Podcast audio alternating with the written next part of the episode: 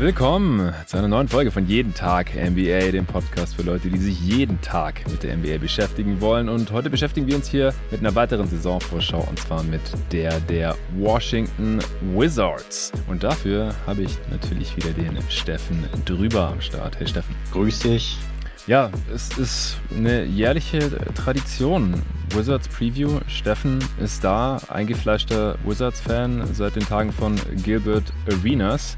Und ich habe nochmal in unsere Preview vom letzten Jahr reingehört. Da warst du ganz gut drauf. Ich hatte so den Eindruck, weil die Wizards weder Westbrook noch John Wall auf der Payroll hatten so.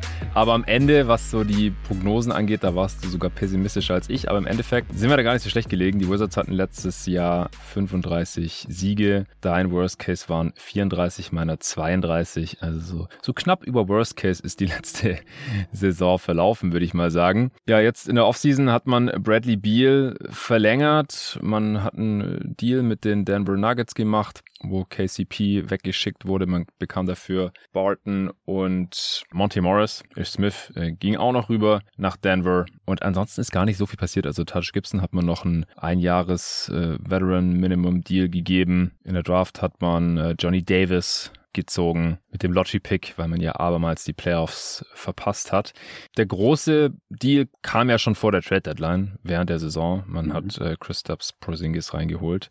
Deswegen auch an dich die Frage, Steffen, wie geht's dir jetzt 2022 mit deinen Washington Wizards? Ja, äh, interessante Frage. Äh, was man noch, was du vergessen hast, glaube ich, sie haben noch äh, Dylan Wright äh, geholt. Oh ja, ja, zwei Jahre 16 Millionen. Stimmt, nicht zu vergessen. Ähm, vielleicht kann ein wichtiger Mann werden. Also du hast mhm. ja schon gesagt, die letzte Saison lief, wie wir eigentlich erwartet haben, äh, schlecht.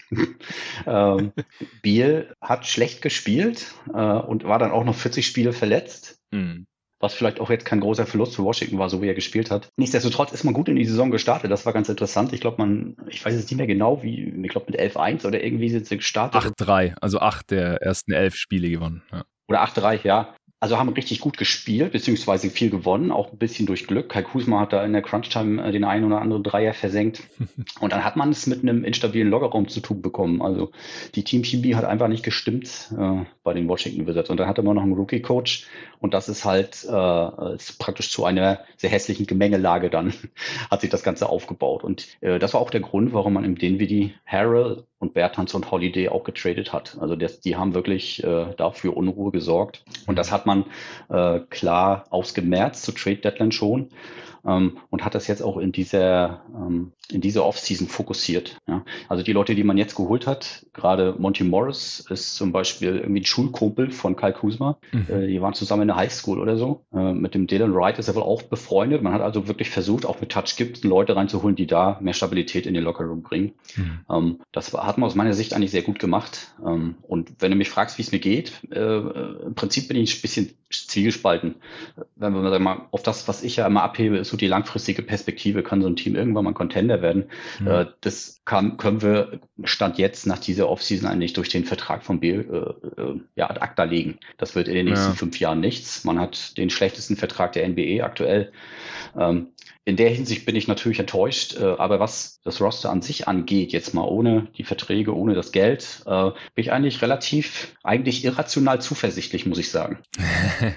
ich okay. glaube, ich glaube, das Team ist nicht so schlecht. Ja, also ich dachte auch, als ich zum ersten Mal äh, über dieses Team nachgedacht habe, dann im Juli beim viel zu frühen Power Ranking und dann auch zum ersten Mal auf die Over-Underline geschaut habe, habe ich auch gedacht, so kommt mir ein bisschen niedrig vor. Das Team ist doch besser als das der letzten Saison. Aber im Endeffekt hängt natürlich alles wieder von Bradley Beal ab und jetzt auch noch von Christoph Porzingis natürlich. Und ja, da darf man halt schon besorgt sein. Also da kommen wir jetzt natürlich noch gleich im Detail drauf. Bradley Beal, du hast es gerade schon angesprochen, fünf Jahre 251 Millionen äh, Super Supermax Extension bekommen.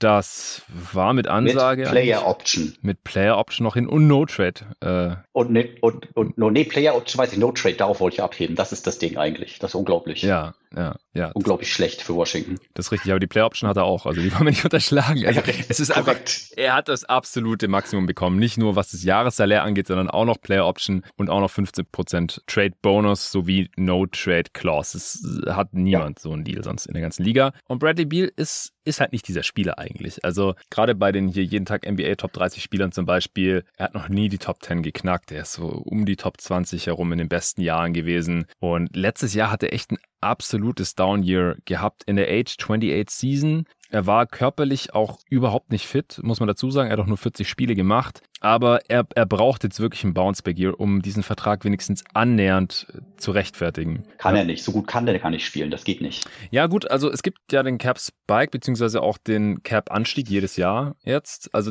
das wird nicht ganz so mies sein, wie es jetzt aussieht. Also vielleicht kann man es ein bisschen vergleichen mit der einen Offseason, als Mike Conley den höchsten NBA-Vertrag aller Zeiten hatte. Ich weiß nicht, ob mhm. du dich noch erinnerst. Da hat er 150 ja. Millionen bekommen oder sowas. Und alle haben gedacht, oh mein Gott. Und am Ende des Vertrags war das alles nur noch halb so wild, weil dann hat jeder äh, Star 150 Millionen oder mehr bekommen gehabt. Ja. Und so ein bisschen in die Richtung könnte es vielleicht gehen, aber er wird sehr sicher überbezahlt sein. Deswegen habe ich gesagt, ansatzweise. Und letzte Saison hat er halt fast acht Punkte weniger im Schnitt gemacht als in der Vorsaison. Also von 31,3 auf oder über acht Punkte weniger auf 23,2 runter. Äh, er war viel ineffizienter. Davor war so ungefähr Liga-Durchschnitt. Dann letzte Saison 106er Offensivrating, ja, nur noch 30 Prozent Dreierquote, obwohl er weniger Dreier genommen hat. Seine, selbst seine Freiwurfquote ist um über 6 Prozent äh, eingebrochen. Und deswegen natürlich dann auch das äh, True Shooting von 59 Prozent auf 54 Prozent um 5 Prozent runter. Äh, die Usage ist auch runter, also er hat weniger gemacht, trotzdem mehr Turnovers, also egal was man sich anschaut. Und er sah auch einfach nicht normal aus, oder wie hast du das gesehen? Ja, ich weiß es nicht. Äh, man, man hat ja auch gerade am Anfang der Saison sehr viel auf äh, die neuen Regeln geschoben. Und es waren ja viele mhm. Spieler, die so wie Biel auch, auch vom, vom Freiwurf gelebt haben und, und, und davon faul zu ziehen, die haben halt einfach schlecht ausgesehen anfangs der Saison. Und andere haben sich gefangen, Biel eben nicht. Ne? Ja. Meine, was, was du siehst, er hat so viel Assists gemacht, gemacht wie noch nie in seiner Karriere. Ne? Also er hat eben auch mehr verteilt, das schon. Aber das hat auch wirklich jetzt den Braten auch nicht mehr fett gemacht. Und ich, ich sehe es halt auch ein bisschen anders äh, als du. Ähm, okay, es ist jetzt ein teurer Vertrag, ja. Äh, und äh, die, das Front Office hat wahrscheinlich seine Gründe, das zu tun. Äh, die sind eher wirtschaftlicher Natur. Hatte ich ja die letzten Jahre auch immer schon wieder thematisiert. Ähm, aber das Problem ist ja, dass, dass du keine Option hast, die Mannschaft fundamental zu verstärken. Jetzt. Ja. Also das ist das größte Problem. Weil selbst wenn das jetzt ein äh, Giannis wäre oder so, wäre das ein teurer Vertrag und du hättest Probleme, da was drum zu stricken. Aber es ist halt Biel und du bräuchtest ja eigentlich noch bessere Spieler ringsherum. Ja, ja, das, und das war letztes Jahr schon mein Problem. Und das ist äh, einfach, jetzt hat sich das nochmal äh, extrem verstärkt. Und dann ist es ja so, äh, man spielt ja jedes Jahr irgendwie um die Play-ins aktuell. Es mhm. wird dieses Jahr wieder so sein und man kann keine guten, man, man draftet auch nicht gut. Dann gibt's jetzt noch so Teams wie die Memphis Grizzlies, die aber noch bockstark dann draften, auch noch in höheren Bereichen. Das machen sie ja auch nicht. Wo soll's mhm. also herkommen? Ne? Das heißt, man ist in der Tretmühle drin und da wird man auch erstmal bleiben. Ja, genau. Also ich, ich wollte auch nicht sagen, dass hier das irgendwie kein schlimmer Vertrag für Biel ist. Also ich, ich gehe, glaube ich, mit, dass es der schlechteste Vertrag ist. Müsst ihr jetzt mal genauer anschauen, aber zumindest einer der schlechtesten. Der Damian Lillard-Vertrag zum Beispiel, der gefällt mir jetzt auch nicht so gut, den er in Portland vorzeitig jetzt äh, auch unterschrieben hat. Ja, die beiden würden, würden gut ins Team passen zusammen. Ja, genau. Und, und die würden dann zusammen wahrscheinlich den kompletten Cap Space weg, weghauen. Ja. Ja, noch nicht ganz. Ja, fast. Also über 100 Millionen dann halt irgendwann. Und äh, Lillard ist halt auch nochmal deutlich älter jetzt schon als Bradley Beal, schon, ich glaube, drei Jahre älter. Ich wollte es nur insofern relativieren, dass halt äh, die ja, 50 Millionen im Schnitt pro Saison in ein paar Jahren nicht mehr ganz so krass aussehen, dann halt vielleicht relativ gesehen nur noch so viel sind wie, wie heute jetzt 40 oder sowas. Aber ja, es ist und bleibt ja. heftig und ich finde halt auch immer diese äh, Dirk Nowitzki-Vergleiche oder was auch immer andere Stars, die halt die ganze Karriere über bei einer Franchise geblieben sind, die passen halt auch nur, wenn du mal irgendwie in den Playoffs so halbwegs was gerissen hast, äh, im besten Fall natürlich auch einen Titel ja. geholt hast und das ist halt das Problem hier, ja, und Dirk Nowitzki hat ja dann auch irgendwann auf Geld verzichtet und so und Tim Duncan auch auch. Und Bradley Beal macht das halt nicht, sondern der nimmt halt das absolute Maximum finanziell mit. Und dann kann das Team halt absolut nichts mehr machen um ihn herum. Also jetzt haben sie ja mit Porzingis noch ein All-Star-Talent immerhin. Ja. Ähm, diese Saison und die folgende dann eine Play-Option über 36 Millionen. Mal sehen, wie er spielt. Wenn er gut spielt, dann steigt er wahrscheinlich aus und will mehr. Wenn er sich wieder irgendwie verletzt, dann nimmt er die 36 Millionen äh, safe und das ist dann wahrscheinlich auch nicht so geil. Und ansonsten ja, hat man halt einen Haufen Rollenspiele jetzt hier noch, muss man gucken, wie das alles zusammenpasst und dann halt noch diese ganzen, ja, Late Lottery Picks um Hachimura, Avdia, Kissbird und jetzt noch Johnny Davis Die halt keine super tollen Talente sind, weil man halt nie hoch draftet, weil man jedes Jahr irgendwie auf Platz 10, nee, nicht auf 10, das wäre mir gewesen. Ja, 12 landet, genau. Ja. Ja, aber auch gerade Biel, ähm, ja, nee, also ach komm, nächstes Thema. ja, ich merke schon. Ja, du kannst, du kannst ihm ja keinen Vorwurf machen. Also das, der, äh, das Problem liegt ja, sitzt ja im Front Office oder in der Ownership am, am Ende des Tages. Ne? Er, warum soll? Er war ja letztens bei, bei JJ Reddick auch im Podcast ähm, und hat auch mhm. ein bisschen was zu erzählt. Ähm, und meinte natürlich, hat er sich umgeguckt, aber äh, am Ende des Tages war der Free Agency Markt auch nicht so geil, dass er da irgendwo hätte hinkommen können, wo er hätte hinkommen wollen. Ähm, und dann wiegen ja. dann die 250 Millionen natürlich noch eine ganze Ecke schwerer. Hm? Ja klar, aber also ich mache ihn halt insofern einen Vorwurf, ja, nimm seine Kohle, aber dann könnte es halt sein, dass mit dem Teamerfolg nicht wirklich was wird da in Washington. Also, also muss man halt kann er jetzt nicht mehr, ne? Oder, oder, oder anfangen hier, ich möchte jetzt da oder dorthin, äh, das wird dann problematisch, ne? Ähm, ja. Insofern gebe ich ja, dir vollkommen recht. Ne? Genau, dafür will ja auch jetzt wahrscheinlich keiner traden. Also, wie Ach, gesagt, ja, im Endeffekt ist niemand. Wall, Wall hat man traden können ja, und äh, genau. Westbrook hat man traden können. Ja, ja, aber nicht, weil man dann mit denen gewinnen wollte. Nee. Äh, gut, die Lakers schon, aus irgendeinem Grund. es findet sich immer ein Team, von daher, vielleicht sollten wir es jetzt nicht komplett ausschließen. Nee, ähm, richtig. Also wir sind uns einig, dass die Wizards gewinnen wollen. Die Offseason deutet ja darauf hin. Also man hat hier Dylan Wright reingeholt, den ich auf gar keinen Fall unterschlagen wollte. Man hat, äh, wie gesagt, auch von Monty Morris getradet äh, und Will Barton im Paket. Äh, Kai Kuzma ist noch da, der auch eine solide Saison hatte mhm. in der letzten. Porzingis hat man, wie gesagt, reingeholt. Wie sieht die Starting Five deiner Meinung nach aus? Das sind ja jetzt schon mehr als fünf Leute gewesen. Mhm. Ähm, ich, ich denke mal, die, diese, dieser Trade mit den Nuggets hat ja auch noch eine zweite Ebene. Äh, Gerade Morris und Barton hat ja, äh, sind ja auch schon gecoacht worden von Wes Angel Jr. Und ich glaube, die haben äh, das jetzt nicht mhm. ohne Grund gemacht, weil er auch Schwierigkeiten hatte, sein System durchzubringen. Inwieweit jetzt ein Coach sein System, wie auch immer es aussehen mag, äh, auf die Spieler übertragen muss, sei mal hingestellt. Er hat seins und er, jetzt hat man versucht, ihm da noch mal mehr, bisschen mehr, das, das Leben vielleicht noch ein bisschen einfacher zu machen. Deswegen denke ich, ähm, dass Monty Morris starten wird und Bradley Beal auf zwei, na klar. Und Will Barton wird eben auch starten. Und dann kommt mhm. Kyle Kuzma und Christoph Sporzingis. Das wird wahrscheinlich die S5 am Anfang äh, der Saison sein. Aufgrund der Denver Connection eben muss unser Junior genau. Assistant gewesen in, in Denver, bevor er dann zum Head Coach geworden ist, letzte Saison in, in Washington. Ja, das äh, ergibt durchaus Sinn. Andere Kandidaten wären halt eben schon angesprochene DeLon Wright, aber der eignet sich auch als Sixth Man ganz solide, denke ich mal. Und ja, ich habe jetzt auch schon mitbekommen, mitbekommen, dass Corey Kispert im Gespräch war, weil er halt als Komplementärspieler ein bisschen besser passen könnte als Barton, der halt auch so ein bisschen so ein Sixth-Man-Skillset eher hat. Mhm. Ja, das kann schon sein. Ähm, ich, ich denke, also man hat natürlich irgendwie ein Problem äh, erstmal mit dem Playmaking. Ähm, da ist vielleicht Bier. Ich, Monty Morris hat natürlich einen relativ guten Ruf. Er hat in dem Denver ja. auch gut gespielt. Ähm, ja. Wenig Turnover, spielt auch mal einen guten Pass. Aber ich weiß nicht, er hat ja im Prinzip der, der Playmaker ist ja der Joker eigentlich in, in, in Denver und äh, da hat er eher eine komplementäre Rolle gehabt. Inwieweit er jetzt wirklich einen, einen vollwertigen Point Guard abgibt, das muss man dann mal gucken. Ne? Äh, also Playmaking könnte ein Ding sein. Äh, deswegen glaube ich, ist Barton wahrscheinlich auch nicht schlecht, weil der ja auch für sich ganz gerne mal kreiert und ähm, ja. so komplex ist eben das Spielsystem von Ansel Junior nicht, äh, was das beruht halt auch immer noch sehr viel auf äh, eins gegen eins und äh, deswegen ähm, denke mal, wird der auf jeden Fall starten. Du hast recht, aber äh, für entsprechende Fälle, sagen wir mal, wir wollen Defense haben, dann wären natürlich äh, Leute wie Wright oder Afdia interessanter. Mhm. Äh, und Kisbert hat also auch wirklich eine unterm Radar eine extrem gute Rookie-Saison gespielt. Ziemlich. Ja, der hat dir gefallen. Der hat mir wirklich gut gefallen. Also ist athletischer, als man glaubt mit seiner äh, 80er Jahre Frisur. Sieht er ja so ein bisschen lustig aus mit seinem Stirnband. Der sieht äh, ein bisschen aus wie ja, White Man Can't Jump oder so. Ja. Exakt. Ne? Aber er ist athletisch ein extrem guter Cutter, äh, äh, kann werfen, braucht den Ball nicht äh, und kann auch verteidigen. Also äh, und hat auch, wenn du dir die Advanced Stats anguckst, äh, für einen Rookie hat er wirklich gut ausgesehen. Ja. Und die Rolle stimmt. war auch sehr viel größer, als sie hätte sein dürfen für ihn. Am Ende äh, des Jahres waren halt so viele Verletzte, hat er halt dann auch äh, vollwertige Starterrolle gespielt und auch gegen die, die, äh, die, die größte Competition am Ende des Tages. Ne? Und ähm, der hat mir gut gefallen. Es wäre schade, wenn er, sagen wir mal, äh, jetzt Minuten verlieren würde hinter dem Barton oder äh, ja, Barton wird wahrscheinlich die, die, der, der größte Gegner sein, eigentlich um die Minuten auf der 3. Ne? Dann hast ja. du noch einen, einen äh, Rui Hachimura ähm, der sich da auch irgendwie noch einsortieren muss. Der ist zwar mehr so auf der 4 zu finden, aber er und Kusma können natürlich auch die Position irgendwie spielen. Das muss man dann mal schauen. Ja, aber Avdi hast du ja gerade auch schon angesprochen. Also irgendwer muss da ja irgendwie hinten runterfallen. Die können ja nicht alle 25 Minuten spielen oder mehr. Ein paar sind ja mal verletzt, ne? Kisbert ist jetzt verletzt, Abdi so. ist verletzt. Ja.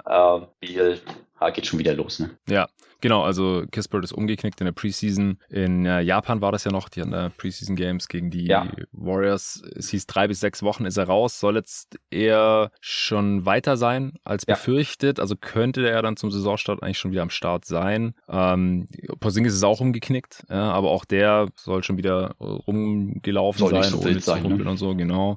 Wenn der umknickt, dann muss man ja also immer gleich Angst haben.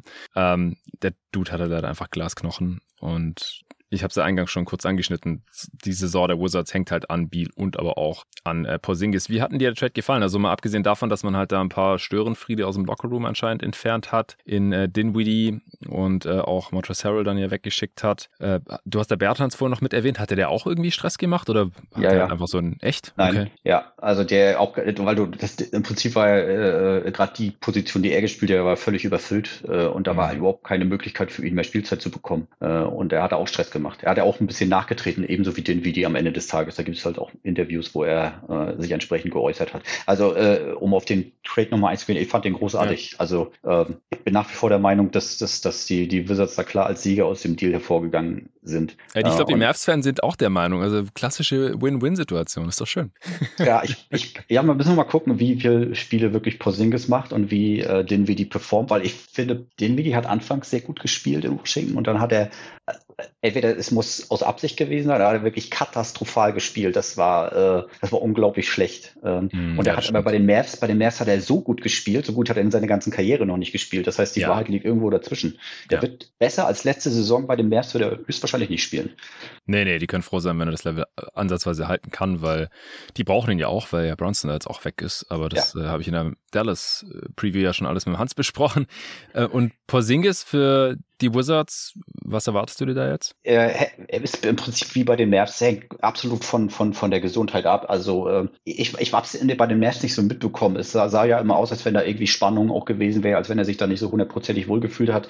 Mhm. Ähm, das Bild, was er jetzt in Washington abgeht, ist halt ein ganz anderes. Ne? Also er, das scheint auch diese, diese Washington ist ja auch so ein sehr internationales, so eine sehr internationale Stadt in den USA und das scheint ihm, glaube ich, sehr gut zu liegen. Mhm. Äh, und er sieht extrem fit aus. Also was man auch in der Eurobasket gesehen hat oder was man auch in der Preseason gesehen hat. Scheint ein bisschen abgenommen zu haben, ist sehr schnell unterwegs. Ähm, mhm. äh, also wenn das so bleibt, ist er klar der stärkste Spieler der Washington Wizards äh, in dieser Saison. Bloß da brauchen müssen wir mindestens mal 65 Spiele aus ihm rausholen. Das äh, ist die Herausforderung. Ne? Ja, wie oft hat er 65 Spiele in seiner Karriere geschafft, weißt du es? Nee, aber ich habe äh, bei, bei, ich habe aber bei Biel und bei Porzingis mal, ich habe es mir irgendwo aufgeschrieben, ähm, die letzten drei Jahre im Durchschnitt mal geguckt. Ah ja. Ja, Porzingis hat 48 Spiele im Schnitt gemacht die letzten drei Jahre und Biel hat 52 gemacht. Mm. Ja. ja, also Porzingis hat in seinen ersten beiden Saisons in der Liga hat er die 66 Spiele geknackt und seither leider nicht mehr. Ich würde es mir echt mal wünschen, weil der Typ hat Talent, der geht jetzt in die Age 27 Season, also kommt jetzt eigentlich gerade erst in seine Prime. Und die letzten Jahre waren einfach, kann man drehen und wenden, wie man will, das war immer irgendwie enttäuschend, dass er ja, jetzt. Guck, guck dir die Zahlen an. Äh, also 122er Offensive Rating hat er die 17 Spiele gehabt in Washington. Ja, ja. Also er ist effizient, klar. Und äh, der Dreier ist auch ganz gut gefallen. Das ist natürlich auch wichtig. Das war davor jetzt ja auch nicht mehr so gewesen, in, gerade in Dallas in den 34 Spielen, die er da gemacht hatte. Ja. 28 Prozent. Also dann, was ihn halt so besonders macht, ist halt, dass er 220 groß ist und Dreier reinlatzen kann, die natürlich kein Mensch verteidigen kann und dass er halt hinten den äh, Korb beschützen kann. Ja. Ich glaube, er wird jetzt nie irgendwie die Core Strength aufbauen können, um jetzt Mismatches im Post zu bestrafen oder solche Sachen oder jetzt ein toller Post-Defender zu sein. Da hat er einfach nicht den Body zu und man muss halt, man hat wahrscheinlich jetzt die Rest der Karriere immer Angst, dass er seine 30 äh, Spiele verpasst oder so. Aber davon ab, ich glaube, wenn er fit bleibt und der Wurf fällt und er halt auch Bock hat und sich wohlfühlt und halt nicht irgendwie zu so einem ja, äh, Decoy in der Offense verkommt, wie es halt unter mhm. Jason Kidd teilweise der Fall war. Und also ich glaube, dann kann er noch eine geile NBA-Karriere haben. Vielleicht wird er dann auch nochmal All-Star, war es ja einmal da in New York damals. Da gab es halt einen Richtig. unglaublichen Hype. Ich meine, ist bei Knicks-Spielern halt auch schneller so als bei anderen Franchises vielleicht. Aber ich, ich wäre schon ganz froh, auch so als äh, neutraler Beobachter, wenn Porzingis jetzt bei den Wizards seine Karriere nochmal so ein bisschen rumreißt und die, die Vorzeichen sehen ja gerade ganz gut aus. Er sieht ja auch optisch ein bisschen anders aus, also mal abgesehen von seinem Körper, er lässt sich jetzt ein, ein Bart stehen. Ja, ja. So von ihm auch noch nicht gesehen, war immer schön glatt rasiert. Ähm, Nee, also das gefällt mir alles auch ganz gut. Äh, Guter typ. Und, äh, also ja? Biel hat auch noch nie mit so einem Spieler zusammengespielt, muss man auch ganz klar mal sagen. Gerade die letzten Jahre war er immer Alleinunterhalter, ne? Und er musste, und, und sowohl Biel als auch Porzingis haben halt Gravity, ähm, können sich gegenseitig so ein bisschen helfen. Und das, das ja, Westbrook war halt noch da, ne? der Triple-Double Westbrook, All-NBA äh, stimmt. Westbrook war das ja sogar noch. Ne? Stimmt, stimmt, stimmt. War der, der war der All-NBA in dem Jahr? Ja, also ich bin mir sehr sicher. Ich, ich kann gerade, ich kann gleich nochmal nachschauen nebenher, aber äh, ich, ich habe so im Kopf. Ich glaube, ich weiß gar nicht. Dann schauen wir jetzt fort. Jetzt schau, tu es. ja, und dann haben sie, also das ist ja auch, ist ja auch ganz witzig. Also wenn du so nachschaust, ähm, gerade äh, Washington versucht natürlich jetzt auch irgendwie die ganze Sache zu promoten und äh, die haben schon wieder die nächste äh, Big Three äh, ausgerufen und der dritte Mann, wer ist das in dem Team? Das ist Kai Kuzma. Das laut äh, Marketing sozusagen äh, Porzingis, äh, Kuzma und Beal sind die Big Three der Washington Wizards. Naja. Ah, sorry. Bradley Beal war der Wizard im All-NBA Third Team, das haben wir letztes ja. Jahr schon besprochen. Und im Jahr davor bei den Rockets war Westbrook. Ah, okay. All-NBA Third Team, das habe ich jetzt gerade ja. durcheinander geschmissen. Und davor ja. bei den Thunder äh, sowieso, da war er eigentlich meistens All-NBA. Ja, ja. Ähm, okay, ja, bei den Wizards dann tatsächlich nicht mehr. Ja, nee, also Kai Kusma wird auch noch eine große Rolle spielen. Und er hat letztes Jahr, mhm. also du sagtest, er hat gut gespielt, ja. Er, hat auf jeden Fall eine extrem große Rolle ausgefüllt, wie wahrscheinlich noch nie in seiner Karriere. Usage, ja, ja. Ähm, äh, hat aber nicht sehr effizient gespielt, hat aber auch teilweise mhm. Point Guard gespielt, hat teilweise Center gespielt, äh, der hat alles gemacht. Ähm, und wenn er es schafft, so, sagen wir mal, sich auch wirklich ein bisschen zurückzunehmen und nicht die, jeden Wurf zu nehmen, äh, was ja bei ihm so ein bisschen die Gefahr ist, dass er überdreht, ne? dann kann er auch wirklich helfen. Dann kann er so ein bisschen das Bindeglied auch sein zwischen äh, Porzingis und Biel, weil der Kuzma macht so ein bisschen von allem was. Also von ja. dem war ich ziemlich überrascht. Also ähm, ich, ich habe den, ich habe den eigentlich als Chucker irgendwie erwartet äh, der halt die ganze Zeit nur äh, versucht zu scoren, aber er kann tatsächlich viel mehr. Er kann noch mal ein paar spielen, äh, hat gut gereboundet. Äh, ähm, er macht alles, aber chuckt halt auch trotzdem. Ja. ich glaube, so kann man es zusammenfassen. Ja. Genau. Ja. ja. also wenn er diese Würfe dann halt nicht mehr nehmen muss und dann auch nicht mehr nehmen will, also irgendwie forciert, wenn Beal und KCP da sind, äh, KCP, KP, KCP ist äh, in Denver. Der ist weg, genau. Ja. Ähm, dann dann glaube ich auch, dass er wieder effizienter werden kann und wenn er dann die ganzen anderen Sachen trotzdem noch macht, dann passt er hier perfekt mit rein, so als. Äh, Andererseits auch er ist im Contract Year, ne?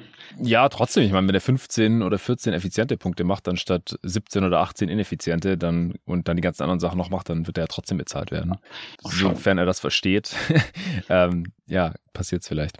Also, Starting Five haben wir besprochen und Jupp. was glaubst du jetzt, wer, wer hinten runterfällt? Dann Afdia oder Hachimura? Kispert? Ich glaube, ich glaube, ich glaube, äh, Anset wird versuchen, so eine, so eine Zehner-Rotation erstmal zu spielen und jedem so ein bisschen was zu geben und das nach, nach der Situation kriegt der eine mehr und der andere weniger und ein paar werden auch immer ver, ver, äh, verletzt sein. Also ich glaube nicht, dass, dass da einer mhm. wirklich runterfällt. Am ehesten noch Johnny Davis, äh, aber der hat jetzt auch noch ja, nicht gut. so viel gucken lassen, dass er äh, wesentlich mehr als G-League äh, jetzt dieses Jahr äh, angeboten bekommen sollte. Also, wie gesagt, ich glaube, die werden alle ihre Chancen kriegen. Ne? Gafford auch dann.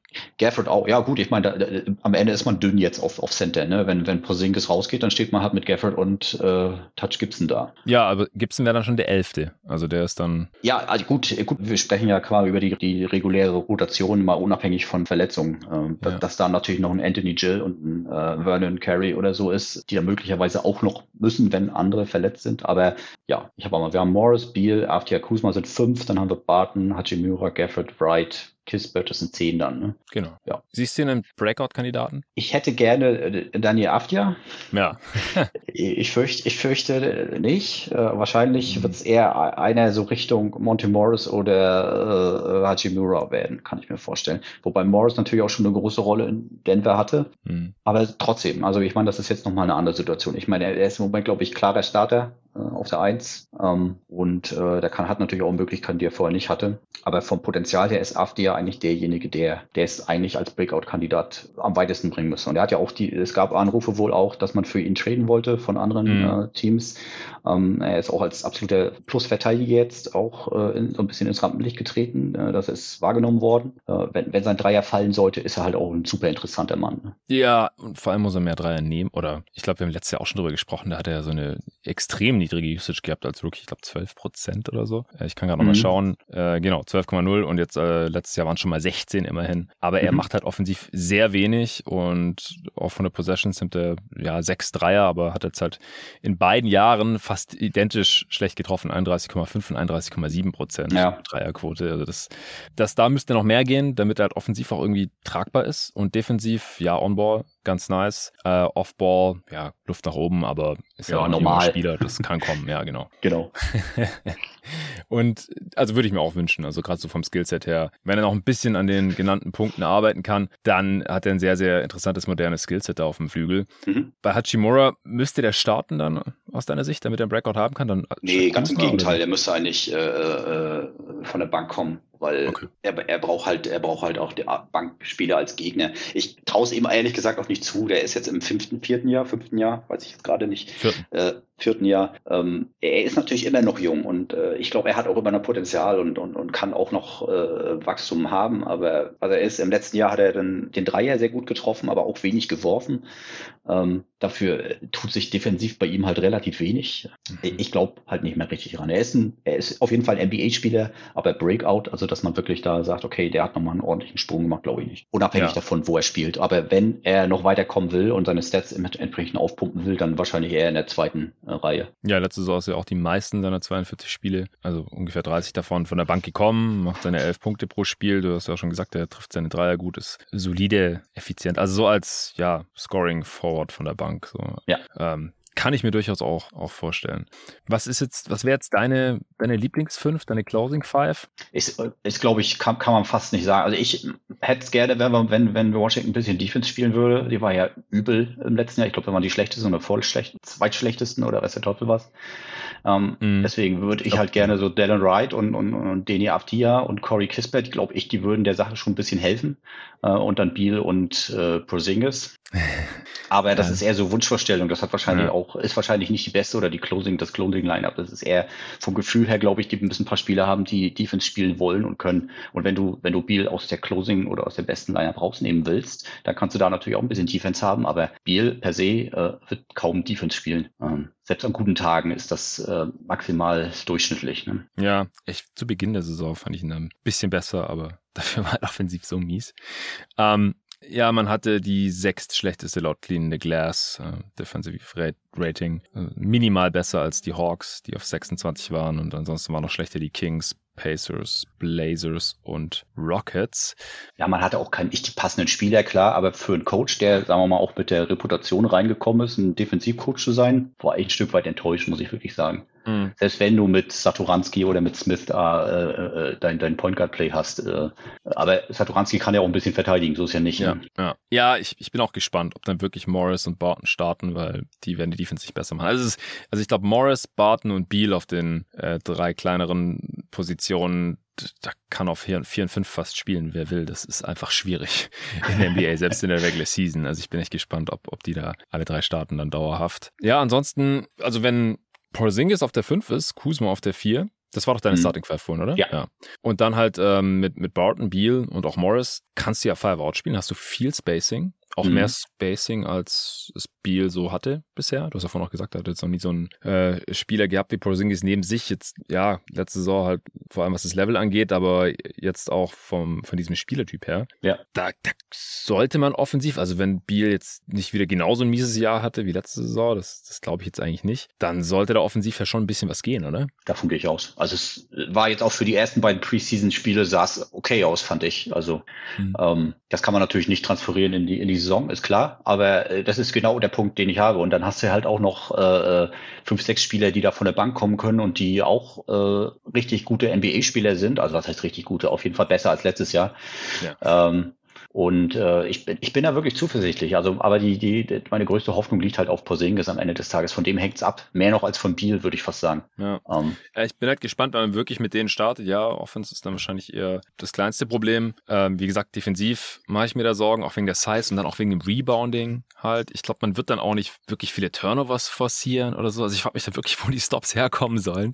Ja. Ähm, also klar, wenn Gafford spielt, aber das ist halt so ein klassischer 20 Minuten big. Also selbst wenn er startet, muss er dann halt irgendwann runter. Vielleicht verliert er noch ein paar Minuten an Touch Gibson, weil er einfach der solidere Defender ist als, als Gafford. Aber es ist halt der Einzige, der auch defensiver Playmaker mal ist hinten drin. Vielleicht noch Afdia irgendwie. Ja, Wright, Wright kann da schon was reißen. Und äh, ich, ja, den, kann, den kannst du auch schnell reinsetzen und der kann, ist, ist eigentlich ein, eigentlich wäre er der bessere Starter neben Beal, weil du brauchst das Playmaking vielleicht jetzt nicht unbedingt von Monty Morris äh, neben Bradley Beal. Ähm, ja. Glaube ich aber nicht, dass sie es machen. Ja, würde mir, glaube ich, auch besser gefallen. Also, ah, ich glaube, ich würde tendenziell, ich würde tendenziell mit Wright, Beal, Kuzma, Porzingis, Gafford äh, Spiele, also wenn schon nicht starten, dann halt zumindest closen. Ah, ich würde halt ich würd, ich würd Porzingis und Gafford nicht zusammenbringen. Vielleicht mal, äh, ich meine, die Cleveland zeigt ja, dass es mit Big Men und mit richtig großen Leuten geht. Und Größe haben die dann ja, ne? Also Kuzma ist ja auch ein, ein relativ großer Typ. Ähm, aber Gafford ist halt schon extrem eingeschränkt in dem, was er machen kann. Er ist halt ein, ein Lob-Target. Und ja.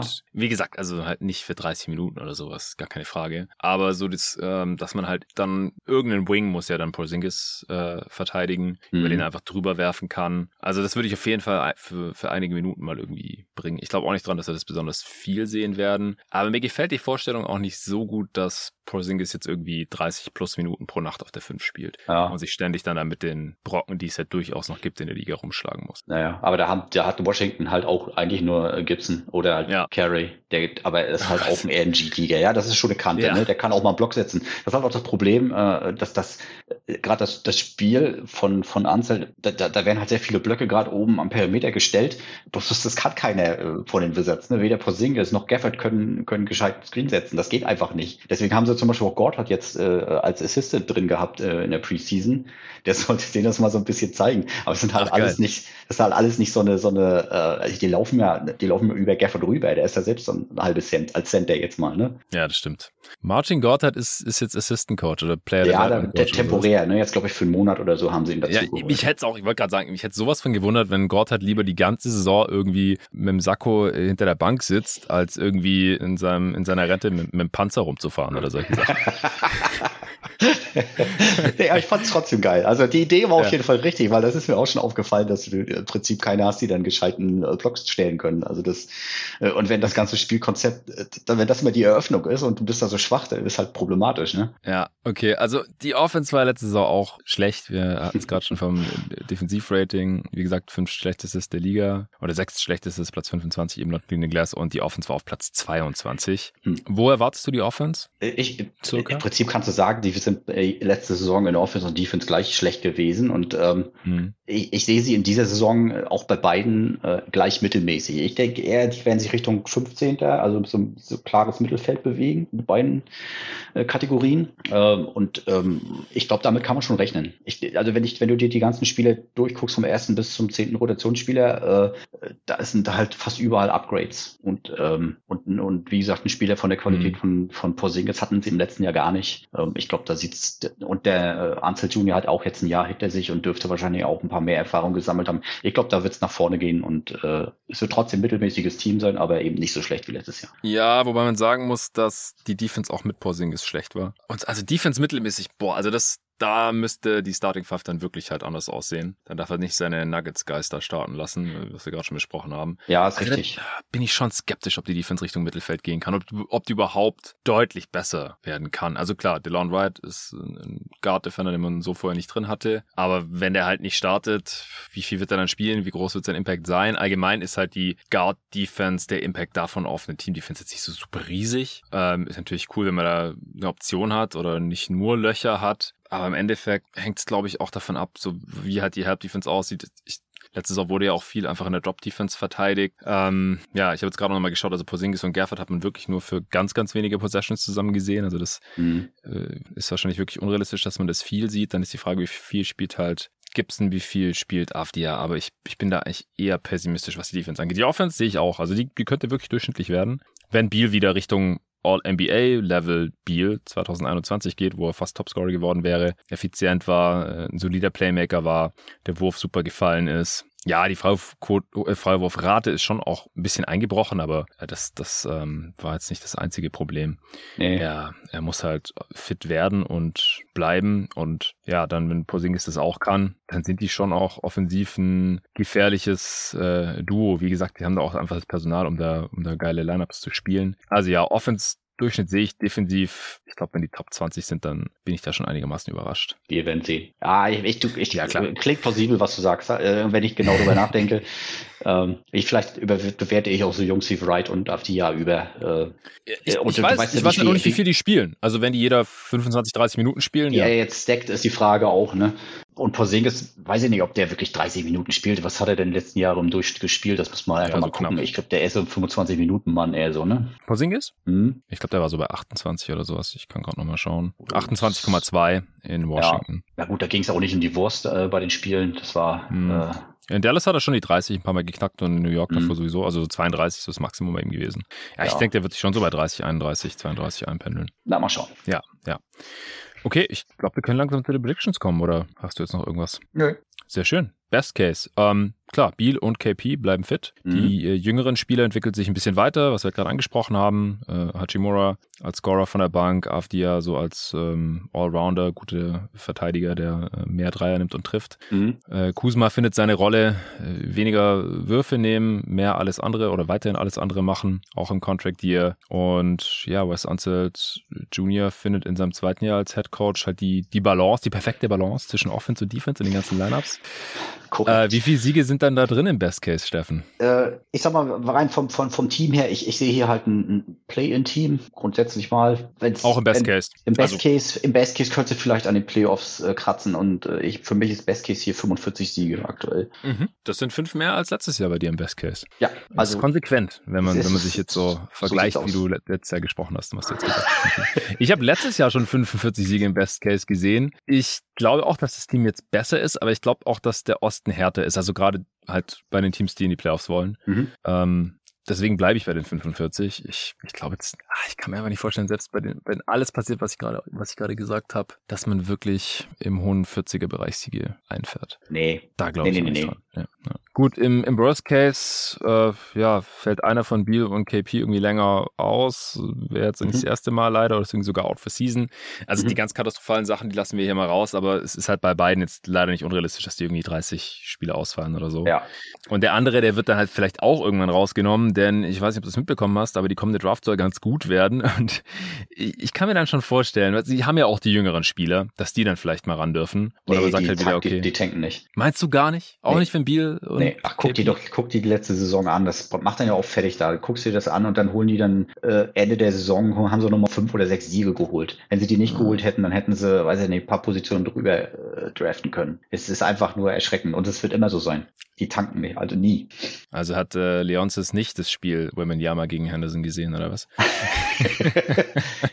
ja, das, du musst ja sehen, dafür, dafür müssten, dafür müssten sie es konsequent, glaube ich, vom ersten Spieltag oder vom fünften oder so an durchziehen. Das machen die nicht. Ja, aber ey, wenn du gerade, gerade wenn du so auf 11, 12 bist, dann mhm. lass doch am Ende ein bisschen hier Hachimura, Kissbird, Johnny Davis und Avdia ran. Mhm. Dann verlierst du vielleicht halt dieses Mal die, die sechs Spiele am Ende. Und bist dafür, was ich, äh, hast die fünf besten Lottery-Outs oder sowas, anstatt Por die. Porzingis hat auch die letzten Spiele alle gespielt letztes Jahr. Ja, ja. Und der ist halt auch äh, äh wirklich verletzungsgefährdet. Also ich kann, kann ich dann glauben, aber mal gucken. Mm. Aber wir sind beim Worst Case, ich sag 35 Siege.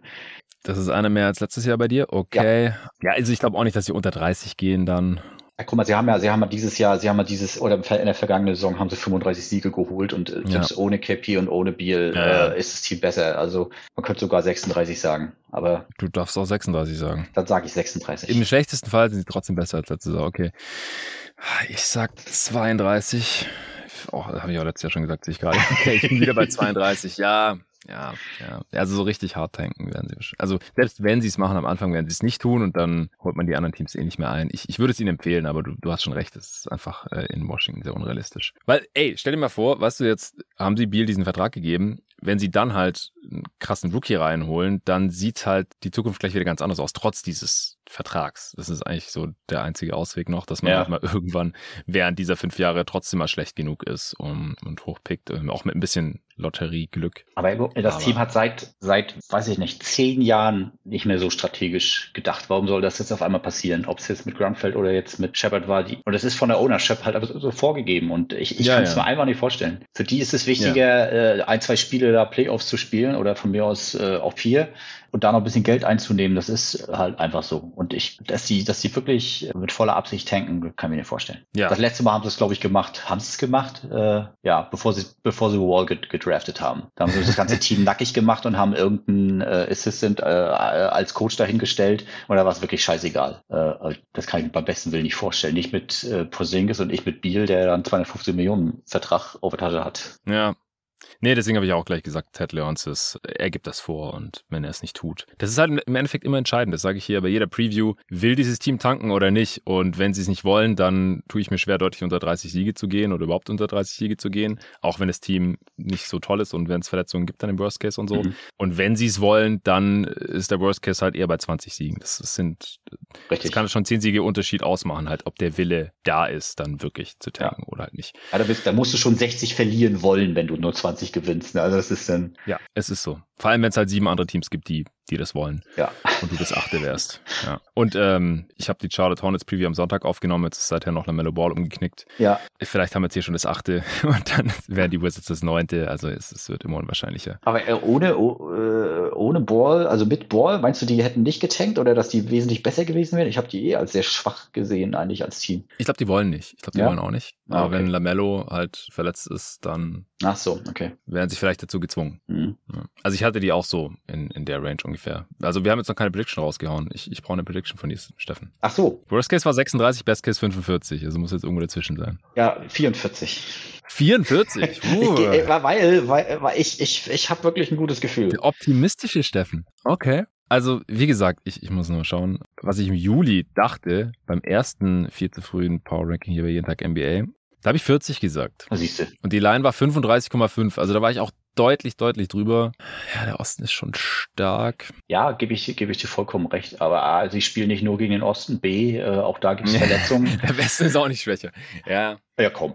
Ich, ich kann halt nicht so richtig Porzingis Gesundheit vertrauen und ja, und, und das ist das große Fragezeichen hier, ich weiß. Ja, ja. Also, komm, ja. Ich bleib bei meinen 40. Ich bleib bei meinen 40. Es ist so ein knapp 500-Team in meinen Augen, im mittleren Outcome. Und es, es kann halt schnell auch weniger werden, wegen Gesundheit. Und wenn alle fit bleiben, klar, dann wären es mehr als 40. Und es ist vollkommen okay, dass du der Optimist bist. Wir sind beide over. Also, also davon abgesehen. Ne? Die, die Line ist immer noch ähm, bei 35,5. Habe ich ja, jetzt ja. heute auch wieder gefunden. Also finde ich immer noch ein bisschen niedrig. Mhm. Also sie müssen ja nur ein Sieg mehr holen als letzte Saison. Also würde ich ihnen schon zutrauen. Ja, und letzte Saison war halt wirklich absolut Katastrophe. Ne? Ja. Ob, obwohl statistisch, schon. wenn du siehst, Harold hat halt statistisch gerade in den ersten Spielen eigentlich äh, extrem krass gespielt. Super effizient und alles. Ne? Aber er muss mhm. ja wirklich so ein krasser Lockerroom äh, Fremdkörper sein. Äh, ich weiß auch nicht. Weil er ist ja jetzt ja. auch schon durch einige Franchises gegangen mittlerweile. Ne? Das stimmt, ja. Also er ist immer produktiv in seiner Rolle und trotzdem wechselt er jedes Jahr ungefähr das Team. Mhm. Das, stimmt. Okay. Hast du jetzt noch irgendeinen interessanten Aspekt zu deinem Team oder haben wir alles? Das, wir haben im Prinzip alles jetzt, was ich mir so aufgeschrieben hatte, hatten wir zwischendrin abgearbeitet. Sehr schön. Ja, dann wären wir auch durch. Vielen Dank, dass du dir hier den Mittwochabend Zeit genommen hast. Der Pod kommt dann morgen für alle Supporter. Dann bin ich gespannt, was äh, dabei rauskommt jetzt hier bei den äh, Washington Wizards und äh, ich hoffe, wir sprechen uns dann alle spätestens in einem Jahr wieder. Sehr cool. Ich bedanke mich und wünsche dir was. Dankeschön. Bis dahin. Tschö. Tchau.